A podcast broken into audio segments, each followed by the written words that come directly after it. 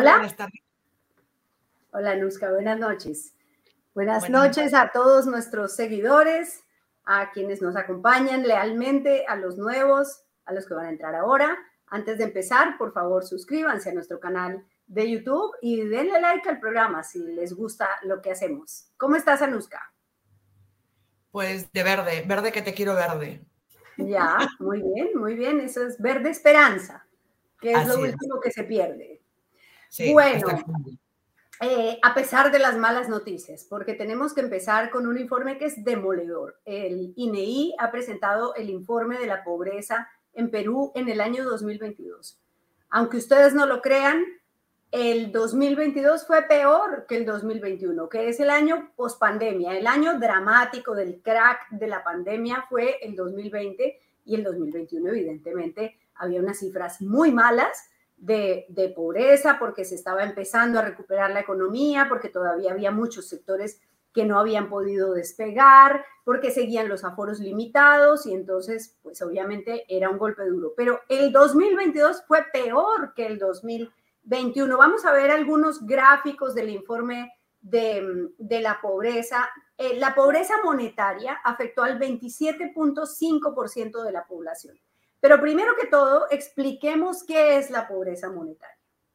La pobreza, eh, por debajo de la línea de pobreza monetaria están quienes reciben menos de 415 soles por persona al mes. ¿Cuántos 415 soles en dólares al cambio de hoy? Pues 115 dólares.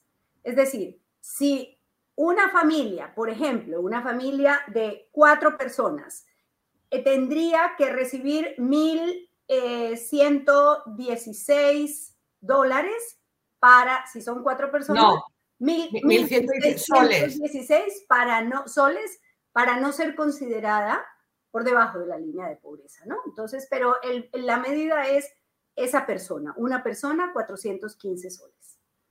Bueno, hay 9 millones 184 mil personas en el Perú que, que devengan, que tienen menos de 415 soles para consumo en el mes. Y hay 5% que están en la pobreza extrema. ¿Y qué es la pobreza extrema? Es una medida eh, eh, mucho más baja, por supuesto, es que viven con menos de 115 soles. De, 226 soles, ¿no? 226 soles. 226 soles, es, es esa extrema. Esa, ese es el, el informe que además habla de la vulnerabilidad. El 32.3% de la población es vulnerable. ¿Qué es vulnerable? Imagínense que la línea de pobreza está aquí y están colgados de los deditos para no caerse. En cualquier momento pueden pasar la línea de la pobreza. Eso es muy grave. Son 11 millones de personas que habitan en este país y que están colgados de los deditos para no caer, no pasar de la línea de pobreza. El informe es muy malo, habla sobre dificultades, sobre pobre eh, cobertura de servicios públicos, lo que sabemos, acceso al agua, acceso a comunicaciones. Eh, es realmente desolador y peor aún, es peor que el 2021 y por supuesto dramáticamente peor que el 2019. El 24.1% de la población urbana está afectada por la pobreza monetaria y el 41.1% de la población rural. ¿Eso qué significa? Que de cada 100 personas que habitan en el campo, 41 están por debajo de la línea de la pobreza. Eso es en el área urbana 9.5% más que en 2019. En 2019 estábamos menos peor que hoy. Es realmente muy angustioso. Y por último, los departamentos que tienen más de 40% de pobreza. Cajamarca, Huánuco, Puno, Ayacucho y Pasco. Y todavía preguntan por qué la gente protesta en esas zonas. 40%, Clara Elvira, o sea, es brutal, ¿no? Es, este, del 2021 22, 628 con nombre y apellido pasaron a las filas de la pobreza en un año. En un año, más de medio millón de personas pasaron a ser pobres, ¿no? A vivir con en la canasta básica de consumo y otras cosas, ¿no? Entonces, hay que hacer la cuenta de la vieja, ¿no? Mira, mira, mira este cuadro, Anuska. Ingreso por trabajo en el 2018 en promedio, 1.185 soles. Hoy, hoy, cuatro, cinco años después, 2022, 1.089 soles. Así, 100 soles menos cuando la canasta, los productos de la canasta básica han subido un montón y la inflación también, ¿no? Y no se genera riqueza. O sea. Bueno, Así es, eh, pero mm, el título de este programa es Aumenta la pobreza, crece la pobreza en Perú, no aplica para los congresistas, porque miren esto, el periodista Martín Hidalgo, que es muy acucioso con la información del Congreso, ha publicado esto. El presidente del Congreso, José Williams, entregó hoy una billetera de regalos de Renzo Costa, valga la cuña, a los congresistas, a las congresistas adelantando el Día de la Madre. Esto fue entregado en la mañana, donde también se les ofreció un desayuno. Todo esto financiado con los impuestos de todos. Suponemos que sí, no creemos que la generosidad del congresista Williams da para tanto como para pagar de su bolsillo las billeteras eh, de una marca peruana muy exitosa, además que no son baratas. Bueno, está muy bien, eh, generoso con la plata de todos. Así está bonito, ¿no? Como siempre te digo, Anuska, bonito así, ¿no? Chévere que eh, les den tantos regalos, muy bonito, muy generoso, pero realmente el Congreso se pasa. Cuestión de cartera, Clara Elvira, es cuestión de carteras, es todo cuestión de carteras. O sea, cuando es que es una cuestión de, educación, de empatía, ¿no? O sea, de a un congresista o a una congresista que le regalen una cartera ni le va ni le viene, quiero decir, ¿no? Pero con todo ese dinero ¿qué se puede hacer? ¿No? Bueno, para eso querían endeudarse. Eh, vamos entonces, Anuska, con nuestro primer invitado. Hemos conseguido, llevamos días realmente buscando a este invitado, porque es un prestigioso abogado constitucionalista, eh, serio, respetable, y en este momento, como decimos siempre, los eh, asuntos constitucionales y legales pues son cada vez más de, trajín de la discusión periodística porque, porque pasan cosas como que la presidenta nos dice que ella es jefa suprema de las Fuerzas Armadas, pero que no tiene mando y comando. Es el doctor Pedro Grandes. Gracias, doctor Pedro, por estar con nosotros esta noche. Un placer y muchas gracias por el espacio a ambas. Un gran gusto estar con ustedes. Bueno, señor. Muy bien, entonces empecemos por este punto eh, que, sigue siendo controversial y es la relación de poder eh, constitucionalmente hablando de la presidenta con las Fuerzas Armadas. La presidenta nos dice en una entrevista del domingo que todavía resuena que ella es jefa suprema de las Fuerzas Armadas, pero eso no implica que ella tenga responsabilidad, porque ella no tiene comando, mando y comando, y eh, eh, las Fuerzas Armadas le reclaman aparentemente en privado y al día siguiente ella va y dice, ratifico mi respaldo a las Fuerzas Armadas. El respaldo es un anuncio político, pero legal y constitucionalmente, ¿cuáles son los alcances del poder de la presidenta sobre las Fuerzas Armadas? Sí. Bueno, efectivamente, como, como usted dice, eh, se ha escrito y se ha hablado mucho en estos días sobre esto, ¿no? Y en realidad el asunto es demasiado primarioso si lo vemos desde la perspectiva constitucional, porque de lo que se trata es pues de romper con una tradición militarista o si se quiere yendo un poco más allá de los poderes eh, que no correspondían al, poder de la ciudadanía y del poder civil, ¿no? O sea, tiene que ver eh, en buena cuenta con la separación o distinción histórica entre Estado eh, democrático y estados premodernos en buena cuenta, ¿no? O sea, la idea de tener un poder civil que em, está, eh, o un poder militar supeditado al poder civil significa el Estado democrático en buena cuenta, porque lo otro es lo que hemos tenido en algunas épocas cuando ha habido dictaduras y, y entonces, eh, por eso digo que es demasiado básico en términos constitucionales. O sea, la presidenta es la la jefa suprema de las Fuerzas Armadas tiene que ver con el rompimiento de una tradición militarista, eh, o si se quiere, yendo un poco más allá del poder absoluto de la monarquía en, épocas eh, de otros periodos de la historia, ¿no? Entonces, em, no, no me parece que tengamos que ser muy reiterativos sobre esto. No deberíamos estar discutiendo qué significa que en una democracia el poder está eh, de, los militares está supeditado al poder civil, porque lo que hacemos los ciudadanos es elegir a alguien a través de nuestro voto mm, para que no esté bajo el mando de algún oficial o de algún general de las Fuerzas Armadas. Esa es la idea de la democracia y por eso digo que es demasiado primarioso. ¿no? Claro, pero lo que ella dice es, bueno, yo sí soy la jefa, pero las responsabilidades son de ellos. ¿Se puede hacer esa escisión ¿Se puede decir yo soy el jefe pero no respondo? Eh, constitucionalmente y con relación a la presidenta, no. O sea, puede ponerse todos los rótulos y lo que importa constitucionalmente es que eh, lo pasivo y lo activo que corresponde a lo que hace las fuerzas del orden eh, están bajo responsabilidad. Acciones y omisiones también. Porque de eso se trata, de que, digamos, elijamos a alguien para que asuma responsabilidades, ¿no? Pero serían responsabilidades, em, digamos, civiles, penales, eh, en términos ya no solo políticos, ¿no? Sí, esa es otra discusión, ¿no? Esa es otra discusión. Nos ha costado eh, construir un sistema jurídico de responsabilidades que no sean solo políticas para los presidentes. Esto, esto es así en todas las democracias. No es fácil encontrarle la responsabilidad penal, por ejemplo, a un jefe de Estado. Nosotros hemos roto con esa regla de impunidad en América Latina, porque tenemos a un presidente condenado, ¿no?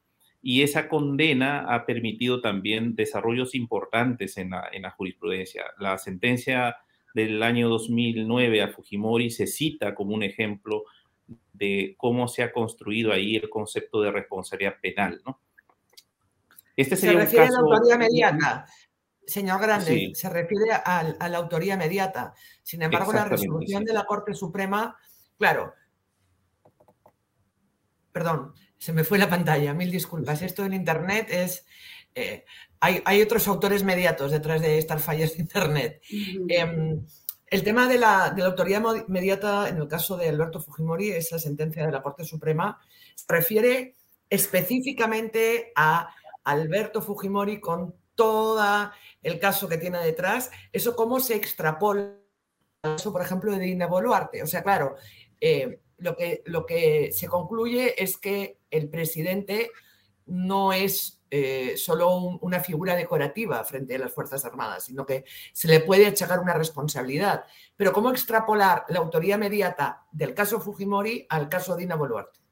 Claro, esa, esa es precisamente parte, creo yo, de la construcción que tiene que hacerse aquí en la investigación y en la individualización. ¿no? Para eso va a ser muy importante la actuación del Ministerio Público y cómo se construye la narrativa desde el Ministerio Público, la imputación penal específica en cada caso. ¿no? Aquí hay elementos importantes. La, la comisión en su informe destaca algunos de esos elementos.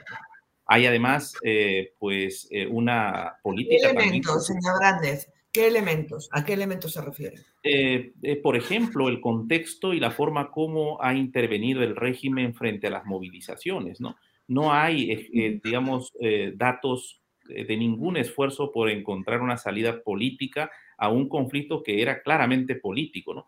Al contrario, lo que se ha hecho es militarizar el conflicto y eh, este, mm, declarar eh, zonas de emergencia y además alentar, ¿no? Lo que se ve a la presidenta no es eh, dirigiendo a una nación con, digamos, en el marco de la constitución. Lo que se ve a es a una presidenta más bien alentando a, digamos, estigmatizando a las movilizaciones, imputando falsos hechos de que hay infiltración de eh, fuerzas o de elementos extraños al Estado.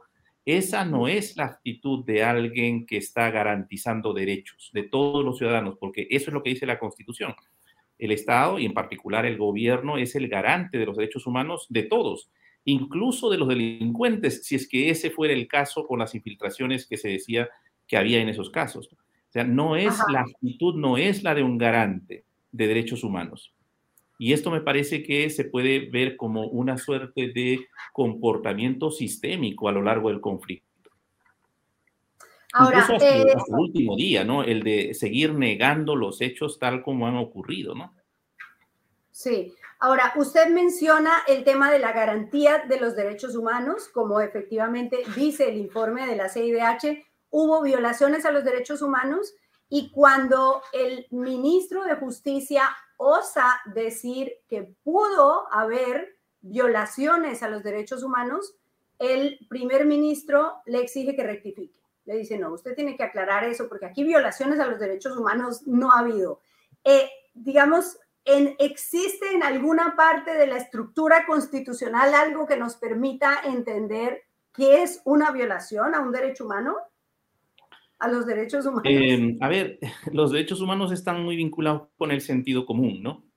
Eh, es decir, están ahí para que cualquiera los entienda cuando hay una violación a los derechos humanos. O sea, el ciudadano, digamos, promedio está en condiciones, no es un asunto siquiera de calificación jurídica eh, exquisita o con algún rigor técnico, ¿no? La violación a los derechos humanos es lo que hemos visto eh, eh, todos esos días, ¿no? En todas sus dimensiones, ¿no? Primero, como ausencia absoluta de desprecio por los bienes básicos como la vida, Luego ha sido encubrimiento a los responsables. Hasta el día de hoy no sabemos si el Ministerio del Interior y el Ministerio de Defensa han entregado los nombres de los efectivos que claramente están involucrados en estos hechos. No hay ningún responsable político. Al eh, ministro de Defensa de esa época hoy día es eh, el, primer ministro. O sea, hay un comportamiento eh, peligrosamente al margen de los derechos humanos durante, yo diría, antes, durante y después. ¿No? Y esto es preocupante porque si el Ministerio Público no hace su trabajo conforme a la Constitución y colabora, como algunos han venido sosteniendo, con eh, esta actitud de encubrir pruebas y desviar las investigaciones o no avanzarlas, ¿no? Eh, es preocupante. Estaríamos en una situación de indefensión para las víctimas y, todos los, eh, los familiares de las víctimas que han quedado después de estos hechos lamentables, ¿no? Claro. Eh, quiero preguntarle por un asunto que tiene extrema eh, eh, relación con este asunto, con este tema de las Fuerzas Armadas, y es porque ayer en el Consejo de Ministros, el presidente del Consejo de Ministros anunció que presentan un proyecto de ley para que las Fuerzas Armadas, y volvemos a, apelar a las Fuerzas Armadas, vayan a las fronteras. ¿Cuál es la, novedad en esta reforma, en este proyecto de reforma constitucional? ¿No están ya responsabilizadas las Fuerzas Armadas de cuidar, de garantizar la seguridad en las fronteras en, el Perú? Eh, yo diría que es realmente preocupante. Incluso eh, eh, diría que el, el, régimen, pensando como régimen, está abonando a la tesis que pues eh, más adelante puede verse con más claridad, que es la tesis de que es un régimen que empieza a actuar claramente al margen del sistema internacional de protección de los derechos humanos. Porque si la reacción tiene que ver con la presencia de un número importante de refugiados que se están aproximando a, las fronteras o de solicitantes de refugio, para ser más precisos, eh, hay un marco específico en la legislación nacional que compromete y obliga al régimen, y en particular a la presidencia de la República, al presidente del Consejo de Ministros. Me estoy refiriendo a la ley 27891 y su reglamento, que es la ley de refugiados y su, y su reglamento, y que obliga a los estados a una política de conformidad con los compromisos internacionales. Esos compromisos no se están asumiendo. Esa legislación interna se está violando. Si hubiera un Congreso que ejerce competencias mínimas en, conforme a la Constitución de control político, estas son razones suficientes para llamar al presidente del Consejo de Ministros al Congreso para que dé cuenta por qué se está pateando todo el régimen eh, legal interno de protección a estas personas y más bien se apela a una fórmula y a, una, un proyecto que claramente es simbólico, que no, que no cambia nada, simplemente para transmitir un mensaje político, ¿no? Que el gobierno está preocupado por las fronteras. Porque, como bien usted lo ha dicho, nada va a cambiar con esas líneas que quieren ingresar a la Constitución. Y lo que sí está ocurriendo es que hoy día están violando flagrantemente el régimen jurídico que está vigente con relación a estas personas que están en la frontera, ¿no? Eh, a mí me gustaría preguntarle sobre eh, este intento por reformar el artículo 99 de la Constitución para que eh, los, em, los representantes de los órganos electorales eh, puedan ser sujetos o sean sujetos también del juicio político, ¿no? Quiero decir, dicho en criollo, que se los puedan bajar cuando quieran. Eh, ¿Cómo entender esto? ¿Esto colisiona eh, con el Estado de Derecho, con la separación de poderes? ¿Con qué colisiona esto? Si es que colisiona con algo, claro. Sí, sí, sí. Em, este es otro tema preocupante también, ¿no? Porque se está insistiendo primero en retirar del cargo a quienes están ejerciéndolo en este momento. En particular, hay una obsesión por sacarlo al presidente del Jurado Nacional de Elecciones, por ejemplo. Y esta es eh, una segunda estrategia desde ciertos grupos del Congreso, ¿no? que es la reforma del 99. Y aquí yo creo que hay una coincidencia de, de, la mayoría de especialistas que sostienen que el silencio de la Constitución, algunos han pensado que se olvidaron de incluir a los miembros del Jurado Nacional de Elecciones, ¿no? Hay un olvido pero como lo ha recordado, yo diría, eh, este, la mayoría de especialistas, yo escuché la vez pasada al profesor Carlos Hackanson de la Universidad de Piura, decía, no es ningún olvido, en todo caso es un olvido premeditado. ¿no? Yo coincido con esta opinión, porque de lo que estamos hablando es, para ponerlo en términos coloquiales y sencillos, que se entienda, eh, del árbitro del, partido la política, ¿no? y entonces los jugadores quieren eh, dictar las reglas, eh, pero en pleno juego, ¿no? Y entonces, como no les gusta el árbitro, quieren ponerle la tarjeta roja y sacarlo, ¿no? Eh, el tribunal electoral es un tribunal jurisdiccional, esto también se olvida a veces, ¿no? Es un tribunal de justicia electoral, es el máximo tribunal de la justicia electoral. Y como quiera que los que van a ser objeto de su actuación, de su regulación, de sus controles, son también los partidos políticos que están en el Parlamento, es muy importante esta intangibilidad respecto de los controles a ellos.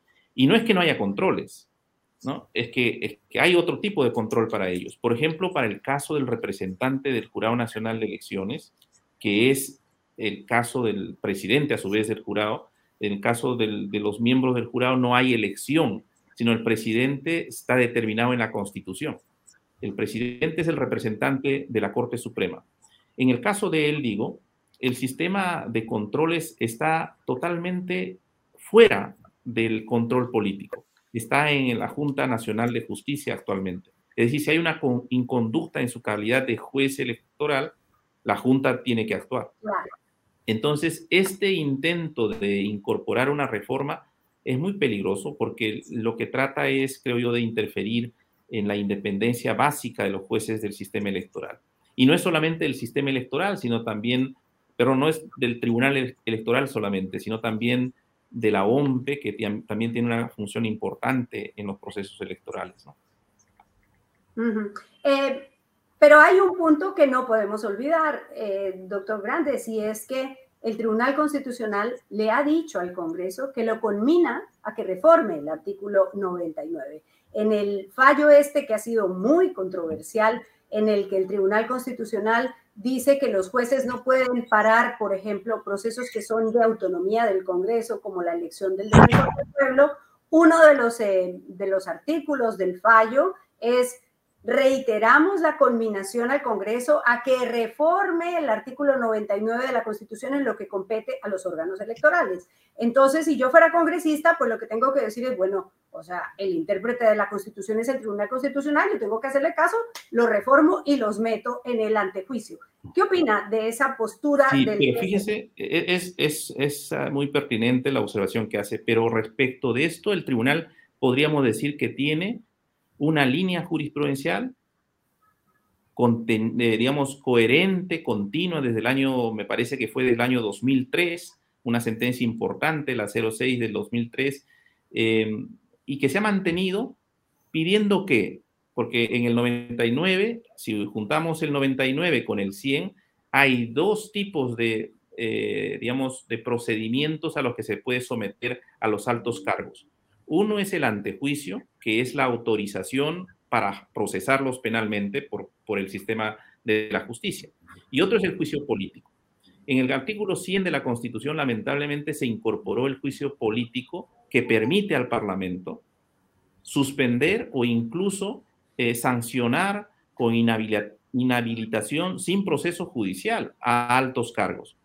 Y entonces cuando el tribunal venía diciendo en su jurisprudencia desde el año 2003, era incorporemos a los miembros del Jurado Nacional de Elecciones, pero ¿para qué? Para protegerlos con el antejuicio.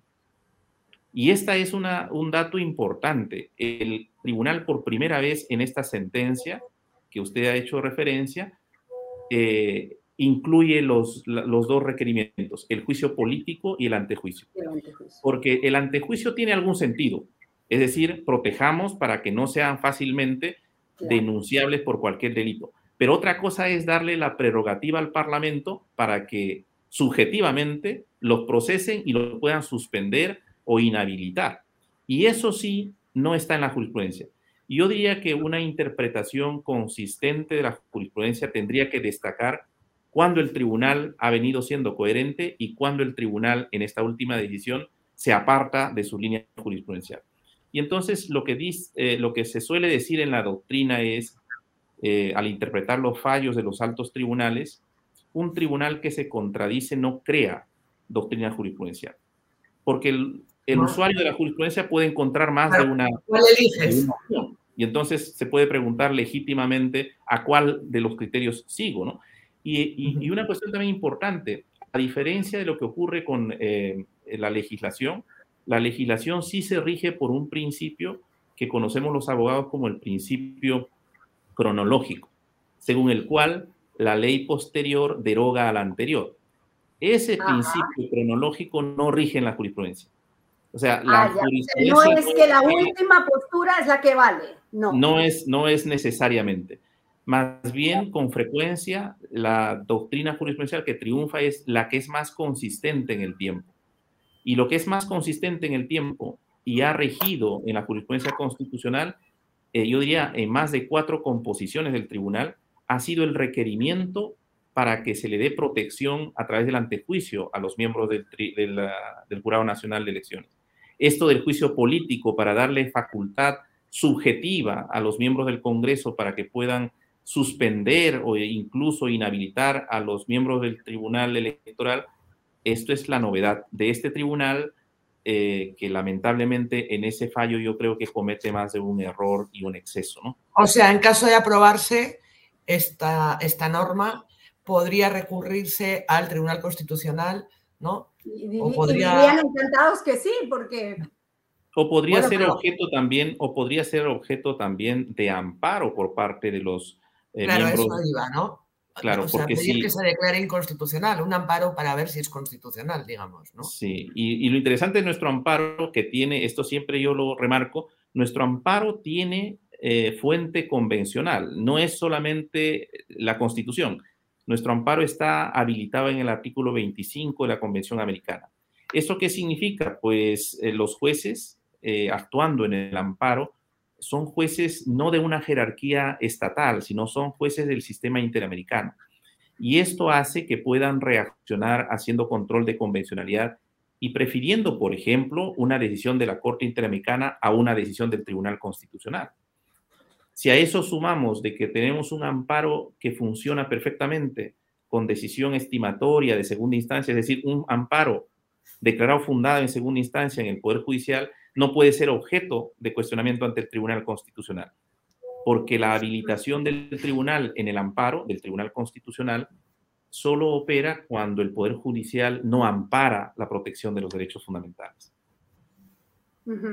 Bueno, pues muy claro, eh, tengo que decir que Anuska, que el doctor Grandes, cuando lo busqué, me dijo, no quiero hablar, me dijo en el pasado, en su momento, del plagio, pero tengo que mencionarlo, no le voy a preguntar, pero él, el doctor Pedro Grandes, es el autor del documento, que, el estudio, que luego ha sido denunciado como un plagio de parte del ministro de Trabajo, eh, Antonio Varela.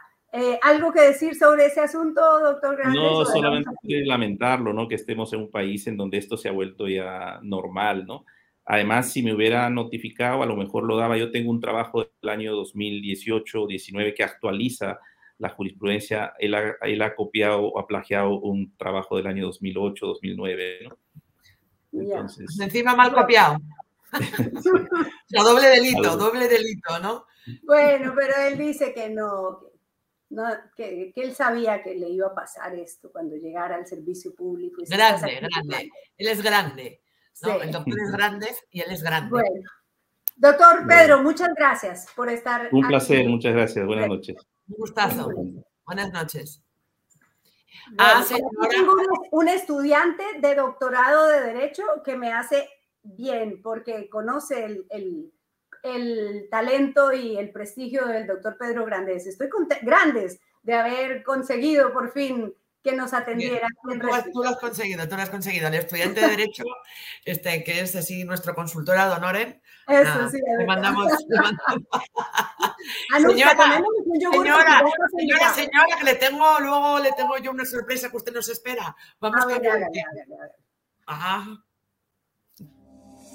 Comienza tu día contigo, con el yogur natural y balanceado de Tigo. Solo frutas frescas, mieles y algarrobinas que se derriten en tu boca, especialmente seleccionadas para ti. En el cuidado de tu alimentación, Tigo está contigo. Tus días siempre son mejores con yogur Tigo. Tigo, naturalmente bueno. A ver, como flash.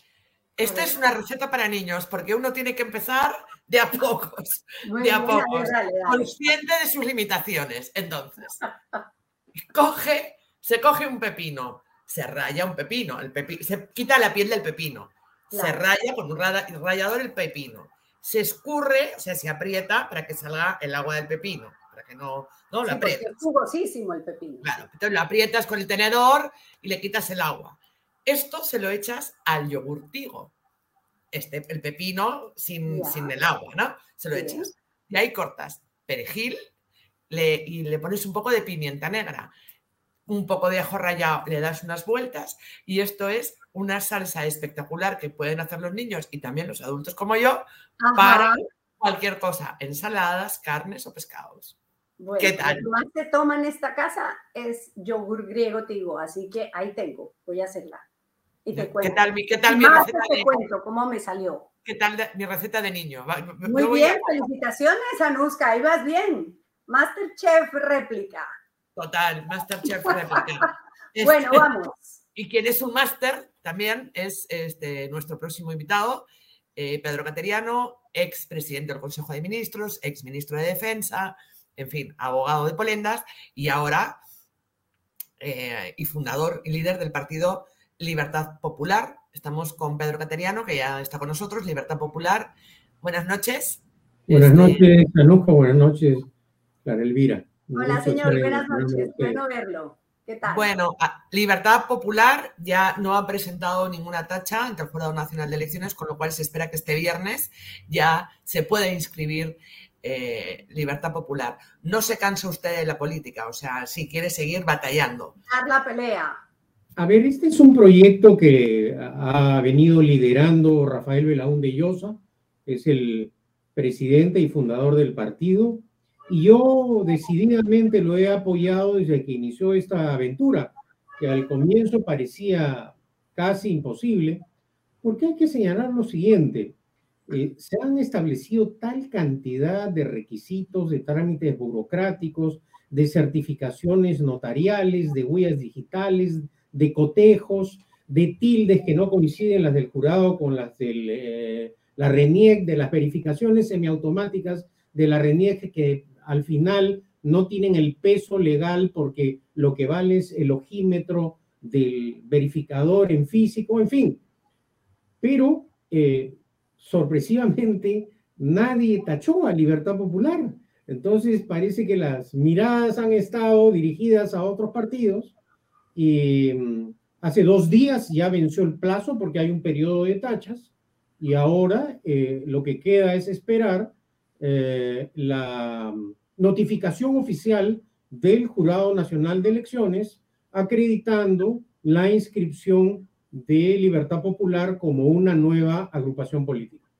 ¿Dónde se sitúa esta nueva? Perdón, dale, dale. ¿Ya pasó el periodo de tachas? O sea, ¿ya superaron el periodo de tachas? Ah, exactamente. El periodo de tachas venció este lunes.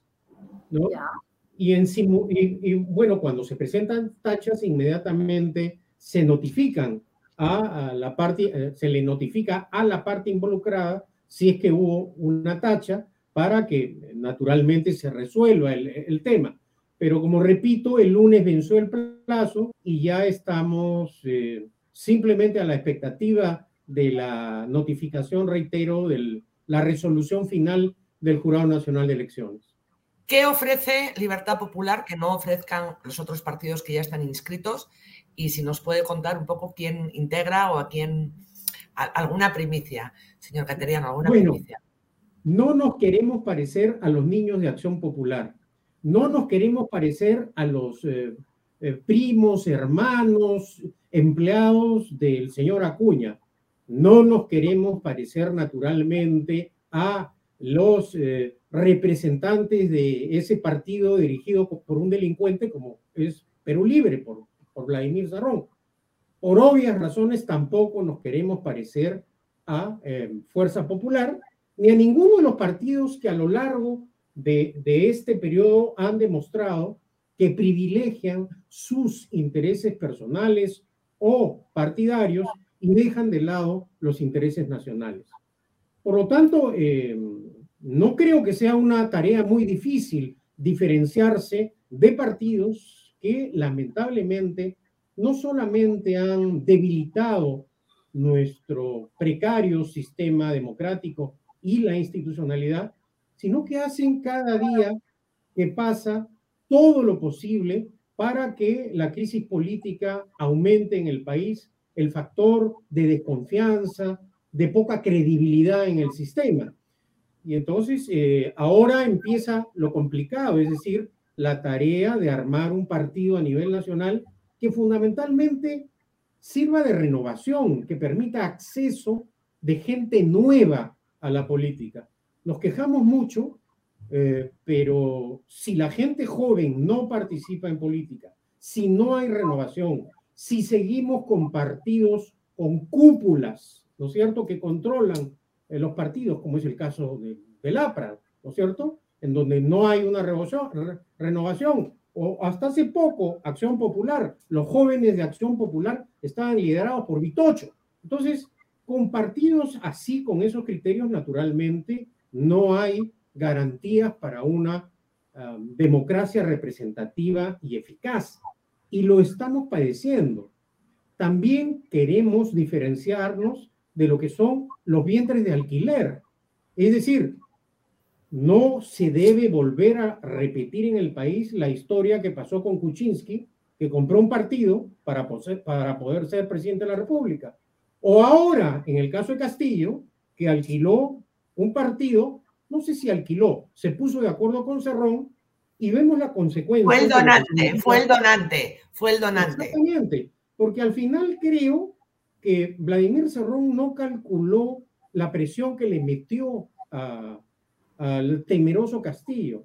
Yo creo que quien gatilló esta azonada golpista fue Vladimir Cerrón, que creo lo asustó demasiado al no garantizarle los votos para defender al golpista y corrupto Castillo, ¿no?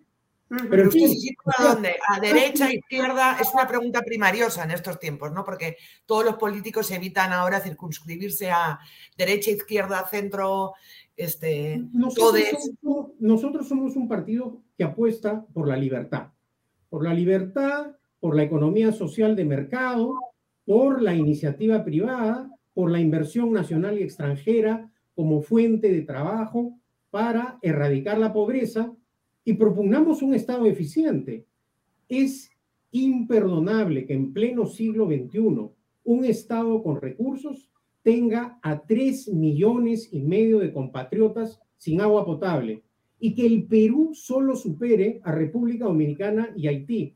Y es más escandaloso que este no sea un tema de interés nacional, que no esté en la agenda política ni del gobierno ni del de, el Parlamento. Y cuando uno toca este tema que involucra un monopolio del Estado con 50 empresas públicas que violan sistemáticamente los derechos humanos de 3 millones y medio de compatriotas, a uno lo acusan de querer privatizar. No, eso hay que cambiarlo. Y el Estado se tiene que circunscribir a tareas titánicas que tenemos, educación, salud, mantenimiento del orden público, vivienda y agua potable.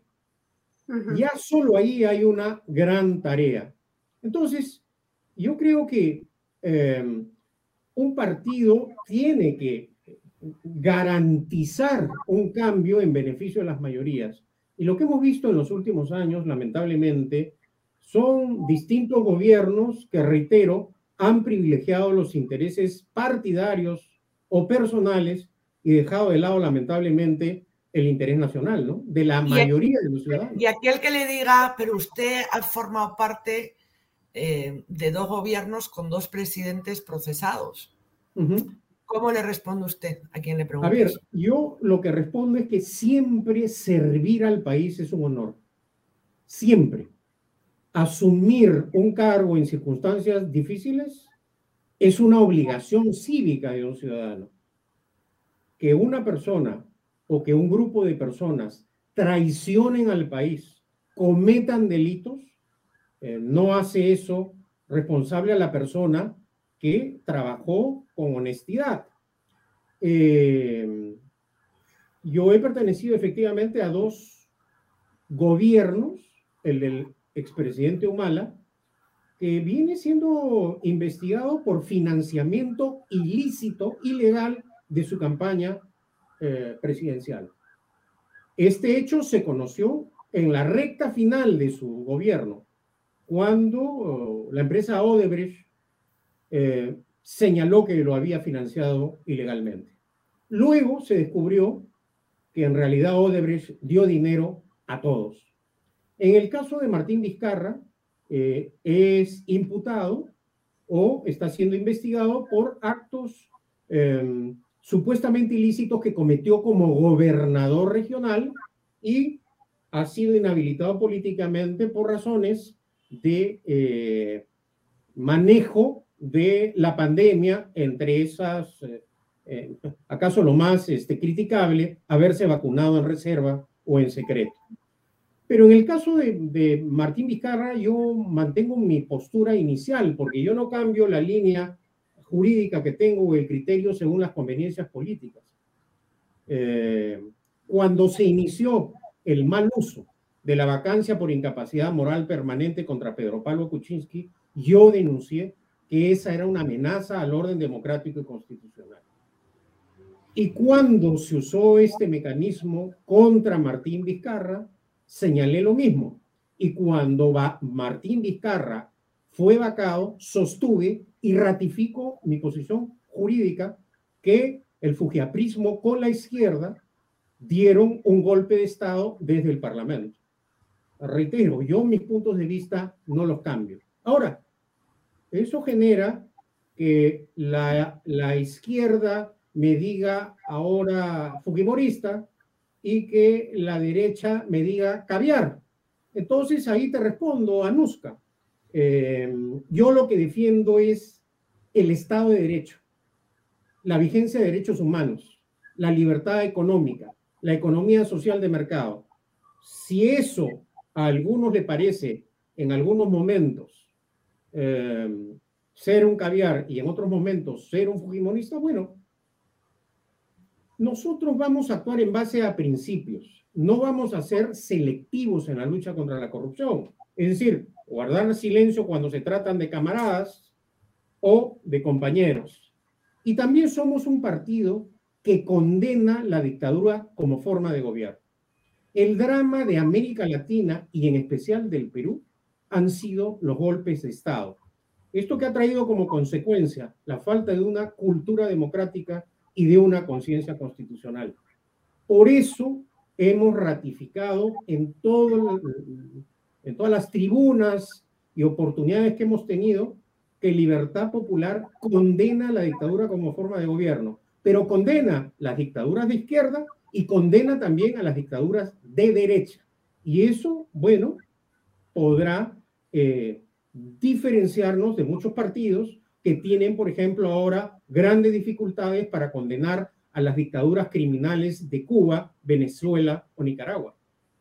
Sí, y quiero preguntarle muy brevemente sobre una vacancia que, usted no mencionó. No la vacancia del 7 de diciembre, porque esa vacancia está más que bien dada por ese golpe eh, que dio Pedro Castillo. Pero hubo tres intentos previos de vacancia Pedro Castillo. Eh, ¿qué, ¿Qué opinaba usted en ese momento sobre esos intentos de vacancia? Porque nos habló del de PPK y del de Vizcarra. De los de Pedro Castillo, ¿cómo los veía?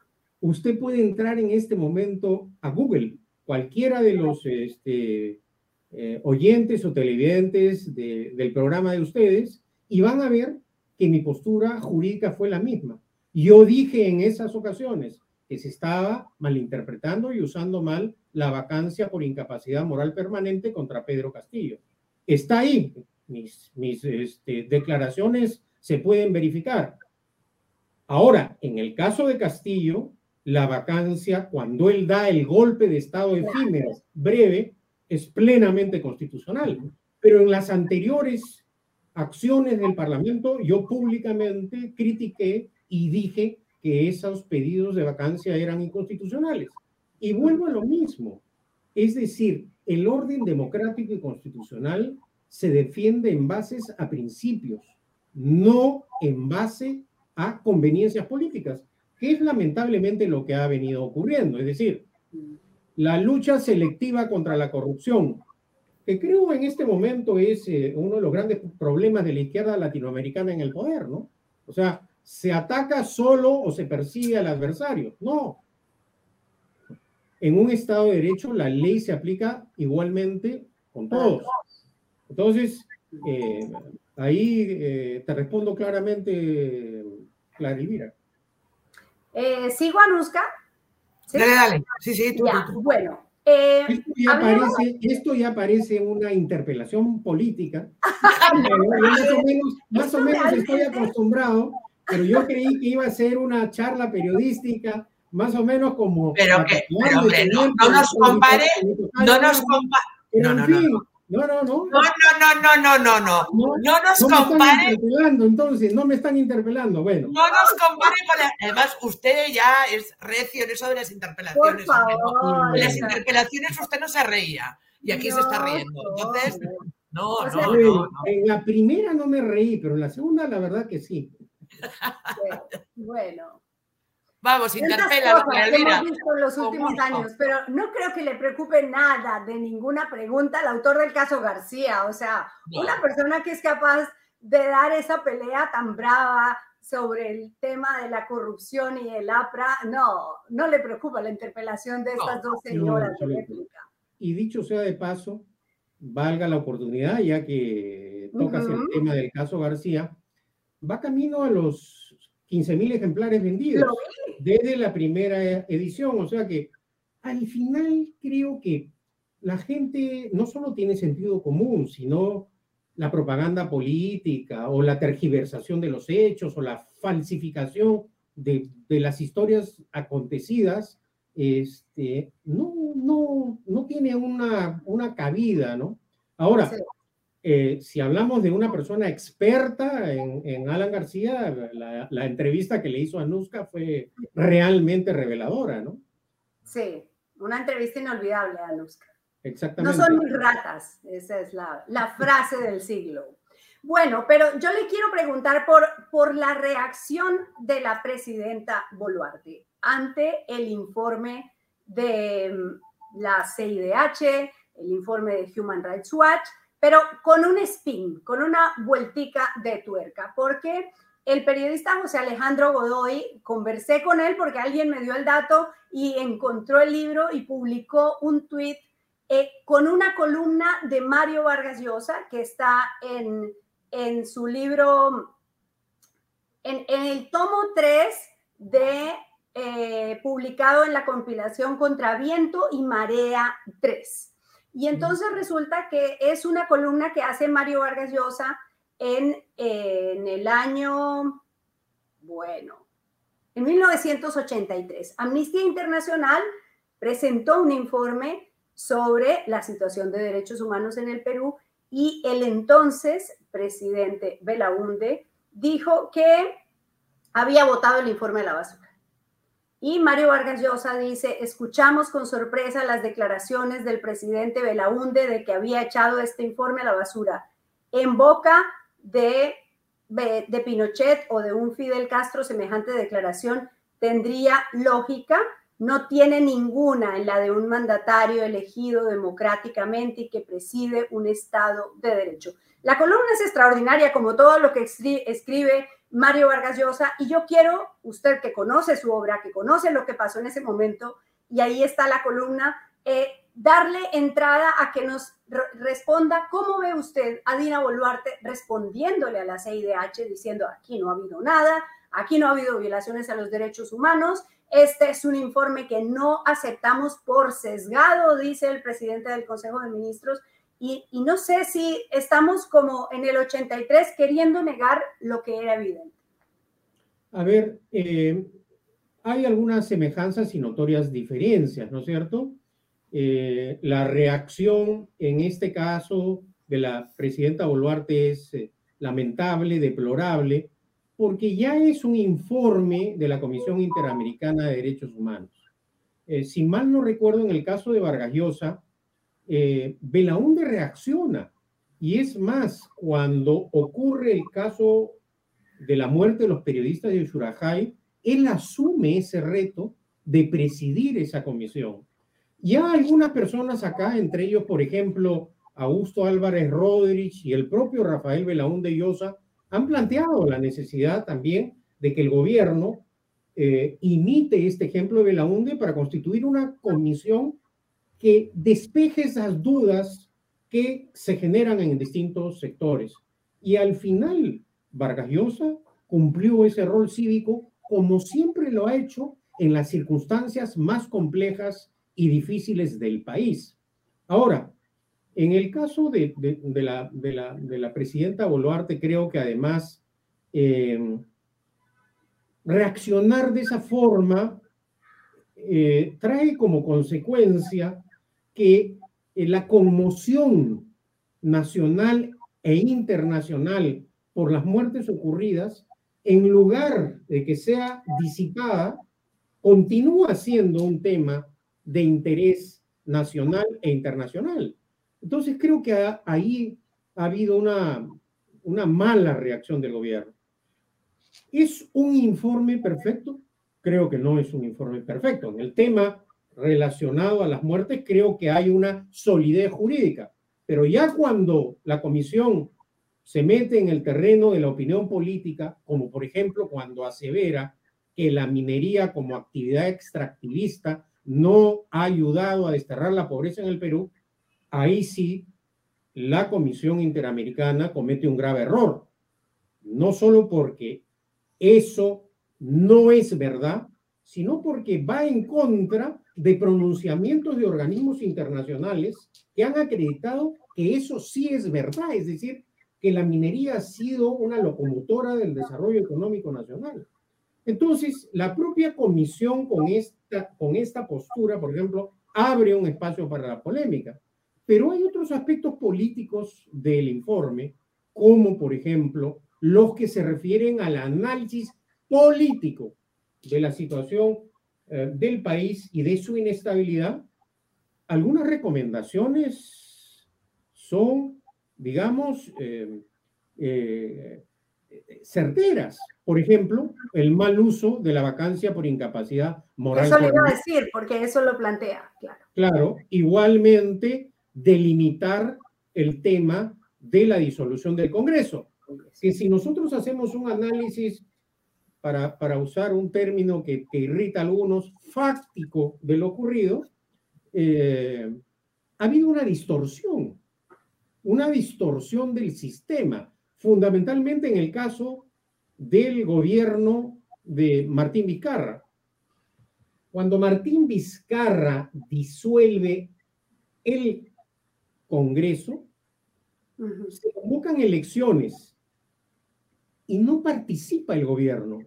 y no participa el partido de Vizcarra, con lo cual se produce, eh, digamos, algo que no ocurre en el sistema en donde hay eh, derecho de disolución.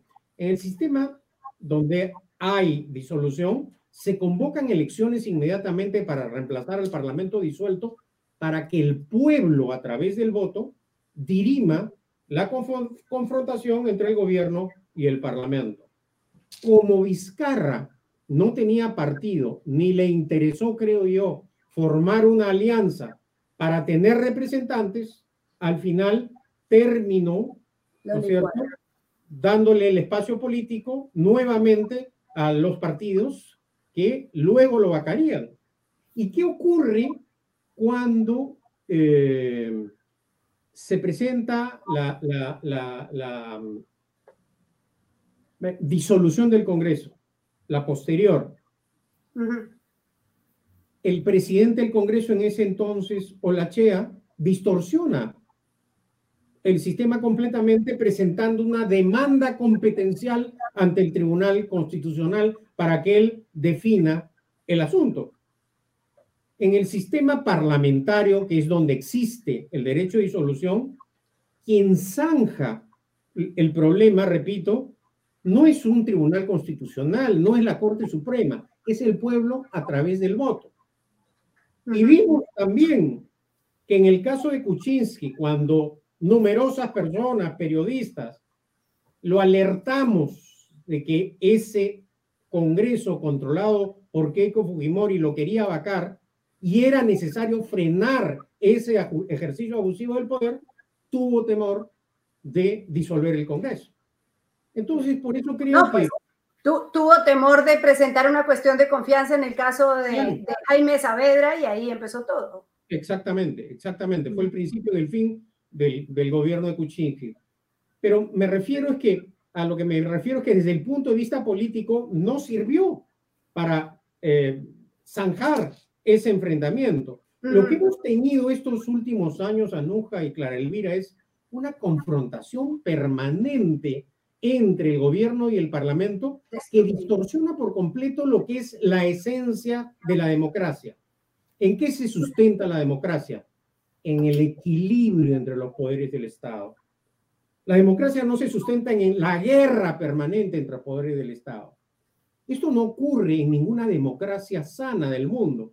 Por esa razón, la Comisión recomienda que se reforme esto, porque no es normal, ¿no es cierto?, que en cualquier democracia se, se tenga el número o la cantidad de presidentes que hemos tenido. Eso no es normal, eso no es constitucional, eso no es cívico, eso no es racional.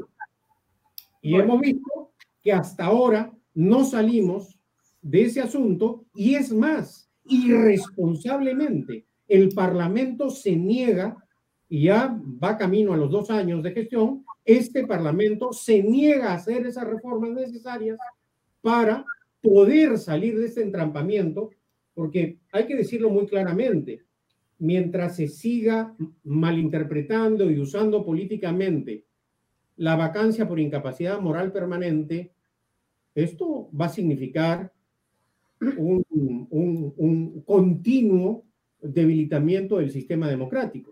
¿Y acaso el Parlamento no quiere hacer esta reforma por temor a perder eh, poder? Y, finalmente, en el caso de, Castillo, tenemos que señalar que cuando a nivel internacional Castillo y Aníbal Torres acusaron de golpistas a los parlamentarios, por el pánico que tenían los señores congresistas, no se atrevieron a censurar a Torres, porque, reitero, tenían pánico a la disolución del Congreso.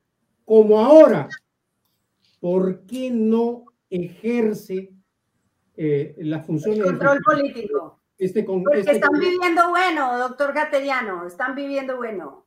Les regalan billetera, les dan, les dan gasolina, les dan gasolina, les dan eh, eh, billetera de Día de la Madre, les dan bono de productividad, les permiten mochar el sueldo, les dan banquete, eh, de todo, o sea, es que viven en el paraíso, ¿por qué van a querer? Pero fundamentalmente no se atreven a amenazar la estabilidad de doña Dina Boluarte, la presidenta, porque saben que si cae ella, se adelantan las elecciones generales. y eso es en el fondo el, el, problema principal.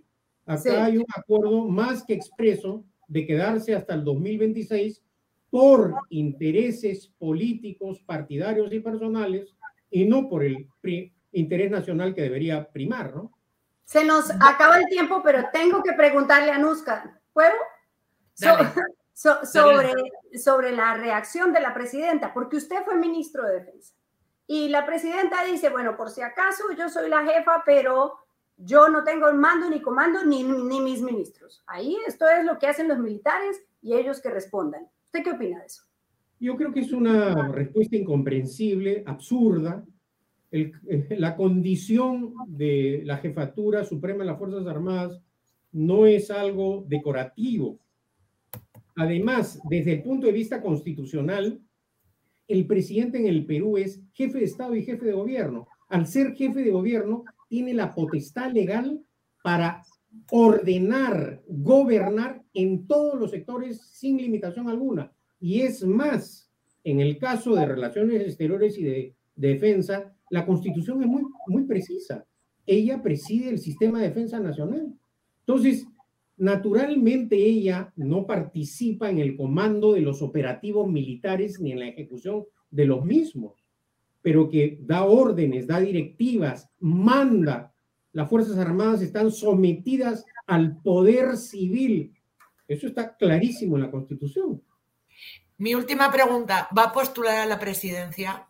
No, yo creo que el, el candidato natural del partido debe ser Rafael Belaúnde Llosa. Yo voy a hacer modestamente lo que el partido diga, ¿no? Pero hemos entrado en esta batalla porque creo que cuando uno deja los espacios políticos vacíos, otros llenan esos espacios. Y ya hemos visto las graves consecuencias que tiene para el país el hecho de abandonar el quehacer político. Hay que hacer política.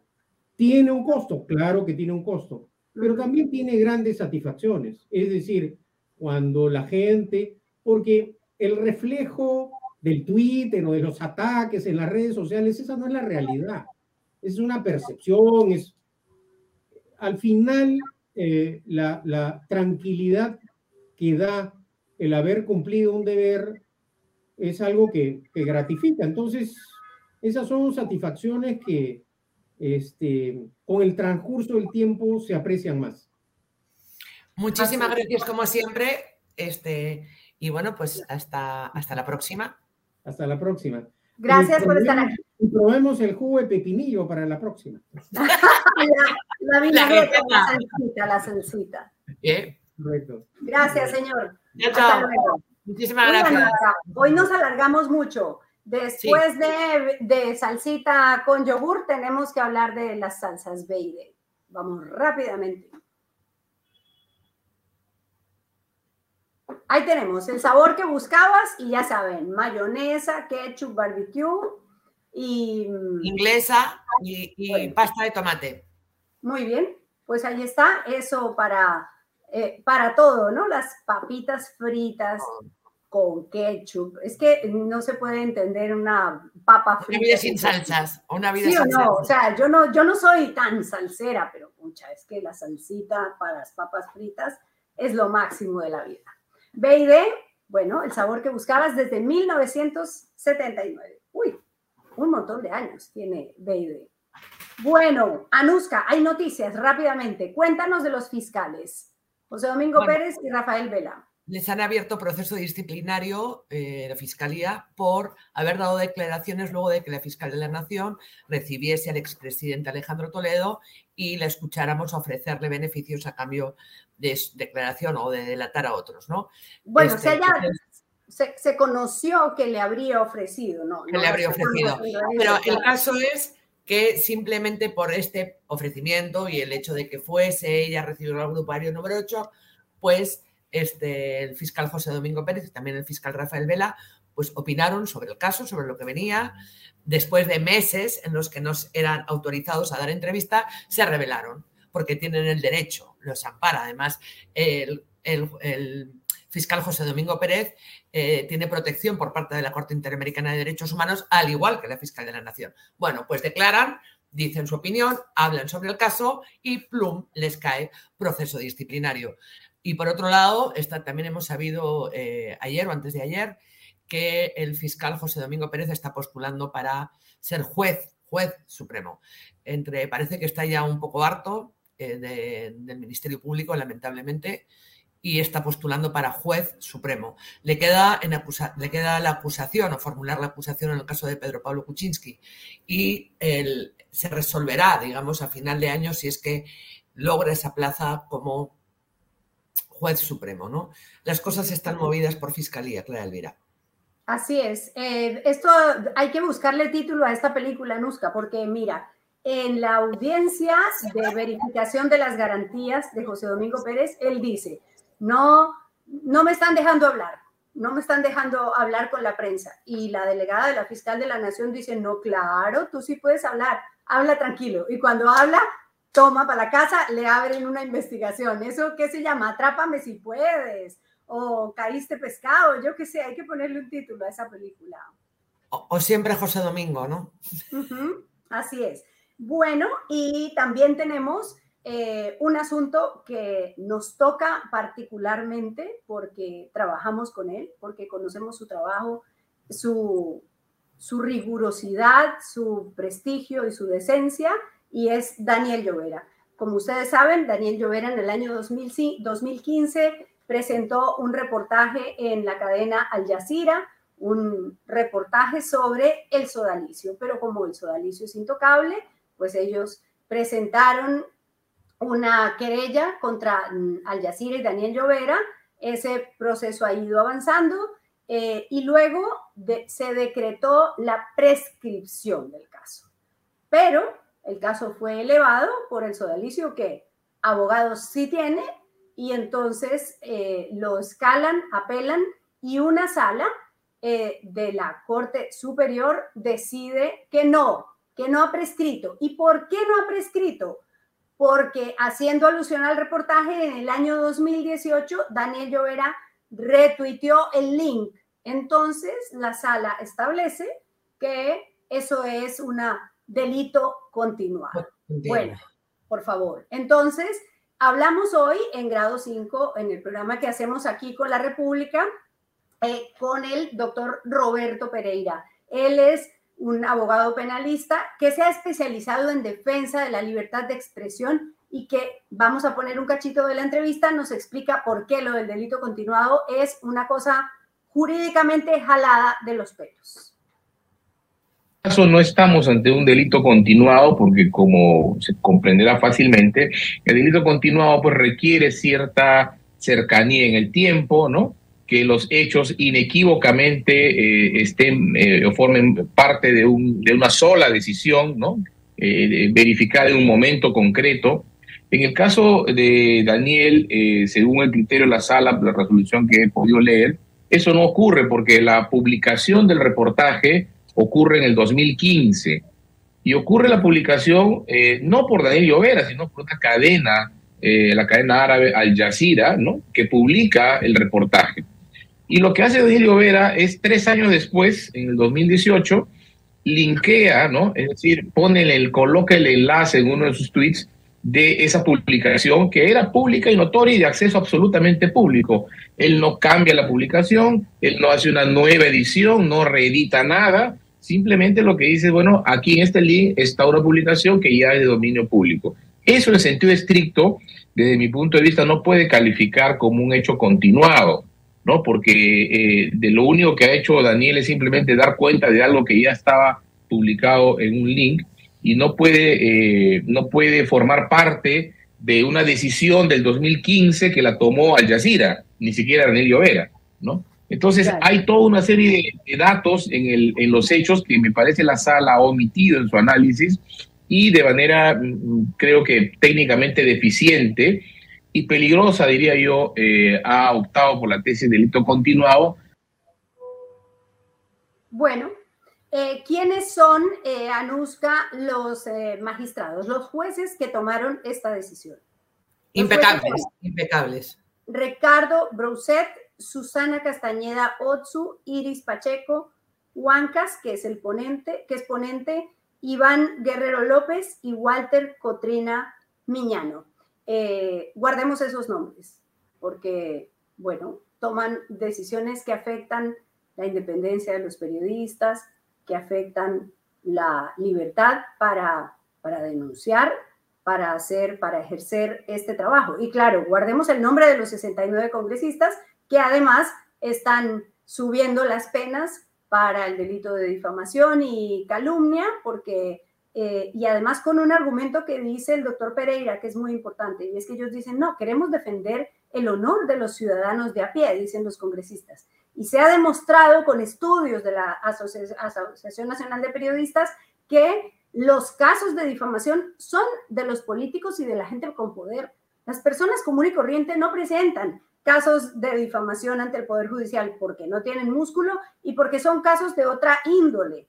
Pero, eh, pero los políticos, los sueldos, los que piden reintegros, los que eh, votan a las empleadas, a las trabajadoras embarazadas, esos son los que se indignan porque les afectan su honor. Y claro, los bandidos que tienen mucha plata y abogados. No, y además ahora hay como una feria de denuncias a periodistas, ¿no? A periodistas que no estamos en medios grandes. Claro. Hay un festín. Pero bueno, estaremos pendientes de eso. Bueno, veamos nuestro refugio, Anuska. Vamos con Invent. Invent. A ver, Invent con la nueva. Qué bonitos están esos banners nuevos, ¿no? Suárez, 739, eh, eh, General Suárez, 739, Miraflores, entrega inmediata, 4.100, ya me lo he aprendido, 4.100 Sole 300. con los números y yo somos parte de otra historia. Yo digo, ya me lo había perdido. No. Cuotas desde 4.300 soles al mes en Inmobiliaria Invent, nuestro auspicio. Tienen eh, otros proyectos a lo largo y ancho de Lima. El contacto, si quieren hablar directamente con un asesor, al 965-770-775. Siempre se agradece mucho esto de que alguien te coja el teléfono y te diga, a ver usted, qué es lo que quiere y cómo lo quiere. Se agradece mucho. Invent tiene eso, ¿no? Sí, se agradece siempre tener la posibilidad de tener un techo propio, es que eso hace la diferencia. Yo insisto en eso. Ya estamos terminando, pero tenemos que contarles que Daniel Llovera y Alejandra García han presentado un informe eh, que queremos que vean. De la playa. La playa, es que vamos a hacer potencia mundial, eso Copacabana languidece al lado de este lugar que nos regala el alcalde de Lima. Punta Cana. Punta Cana que le va a sacar muchas canas al alcalde esta playa. Bueno, ahí están sembrando esas palmeras. Vamos a ver, estas son imágenes del fin de semana y está todo el reportaje. Parece un poco la guacachina, que llevaron camellos y se murieron todos. Los trajeron desde Marruecos y todos se murieron. Bueno, y esta arena eh, que, no sabemos, parte de lo que dice el reportaje es que no aparece en transparencia cuánto ha costado esta, esta compra, quién le están comprando esa arena. Vamos a ver, que haya espacios de esparcimiento para eh, los ciudadanos es fantástico. Ahora, que haya con transparencia ya sería maravilloso. Bueno, nos vamos. Les anuncio que mañana ya está de nuevo en grado 5 el gran David, que ha regresado de sus vacaciones, estará con nosotros el domingo y que mañana voy a hacer una entrevista para entender este tema de la pobreza eh, monetaria, de las cifras tan dramáticas que ha presentado el INEI. En la mañana voy a publicarla, es con la doctora Carolina Trivelli, ella fue ministra del MIDIS y probablemente es una de las personas que más saben de lucha contra la pobreza y de cómo el, apoyo social y el apoyo del Estado es función, fundamental para sacar a la gente de la pobreza. Vamos a hablar con ella mañana y ahí les, les informamos. Así que suscríbanse al canal de YouTube para que les avise cuando está la publicación. Suscríbanse y apenas un cariño de vez en cuando. No le viene mal a nadie. Ya saben, al 955-101-558. Eh, los queremos, gracias por existir. Nos estamos viendo. Abrazos, Anuska. Nos vemos. Chao, chao. Hasta luego. Hasta luego.